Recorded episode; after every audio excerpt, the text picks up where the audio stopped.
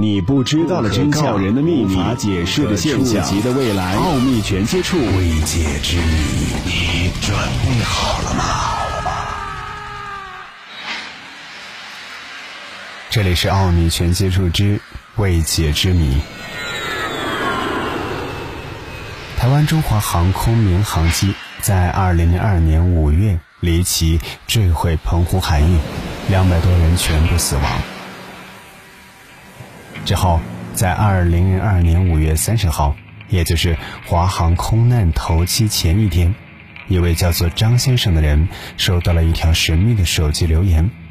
历时一分钟的语音留言当中，有男人的呜咽声和海浪声。张先生以为是华航空难死者的临界留言，后来他将留言转录成数码档案，电邮给了朋友之后，经过一个月左右。有关留言传遍了台湾，甚至有死者亲友联络他，说声音像是在空难当中遇难的父亲的朋友。送出星期四五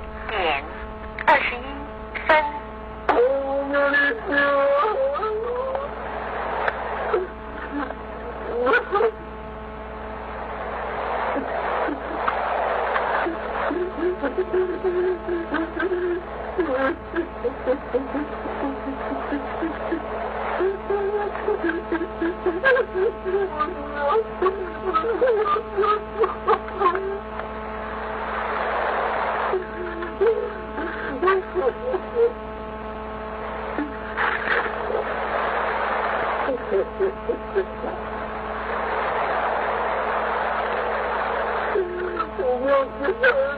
不要，不要。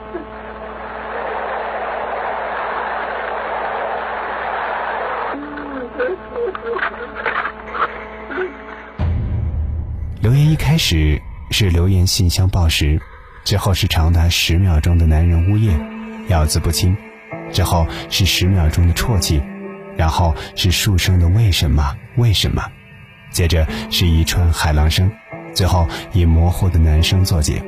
收到留言的张先生表示，他当初收到这段古怪留言后，曾经和电讯公司联络和报警，不过都不得要领。他为了求证是否来自朋友间的恶作剧，于是将留言电邮给了两位朋友。由于电邮附上了他的联络电话，于是每天都会有一到二十个电话和张先生研究留言。有人表示听到留言者说“不要，我不要死，不要死在这里”。我怎么会在这？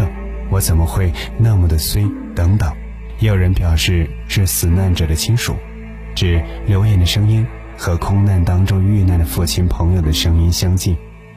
为了查出留言者的来源，张先生曾经求助台湾远传电信公司，但找不到答案。为求慎重，他也到屏东市警察局报案，可惜警察也帮不了什么忙。下面的时间和你分享一下张先生讲述的事情经过。五月三十号，我如往常去上班，照例坐在了座位，打开手机，突然发现了有一封短信。我在想，可能又是告诉我中了头奖或什么奖的多少万，要我回电话去领奖，因为。之前常常会收到很多这样的讯息，当然这些都是骗人的，都不会去理会。但这封短信在还没有收听前，先闪过一个念头：以往那些诈骗短信都是大概上午九点左右收到，这封时间好像不太一样。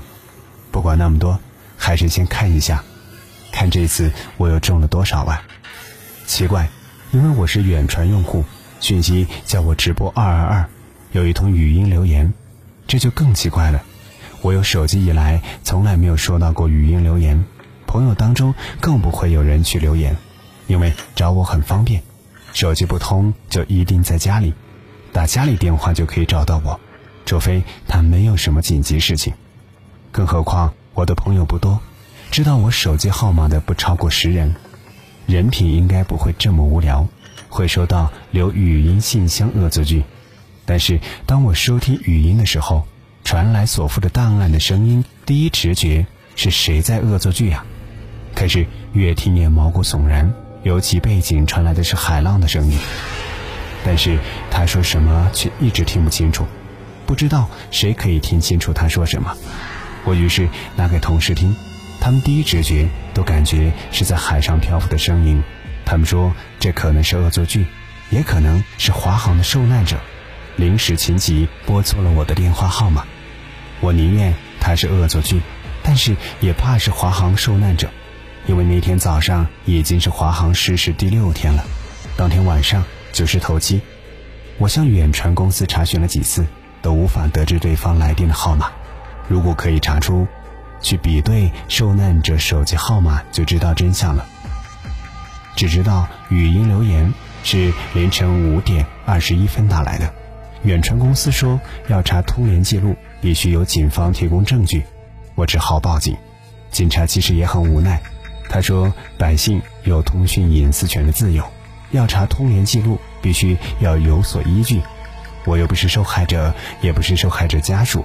想要调出通联记录比较困难，警方做完笔录之后，我就离开了，我也无可奈何，无能为力。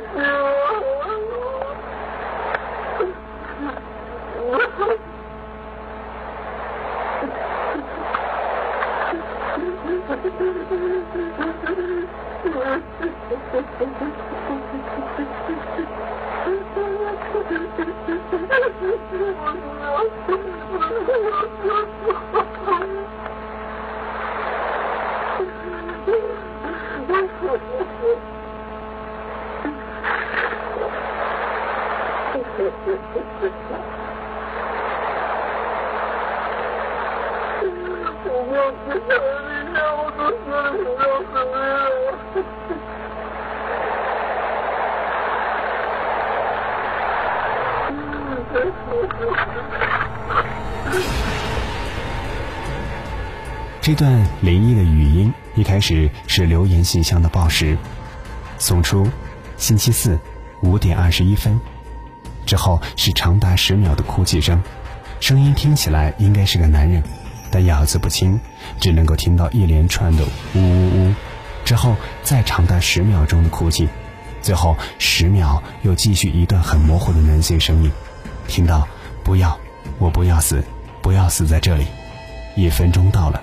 语音自动切断，录音的时间则是二零零二年五月三十号，也就是华航遇难者头七的前一天。奥秘全接触之未解之谜，今天的节目就和你分享到这里，下期节目我们再会。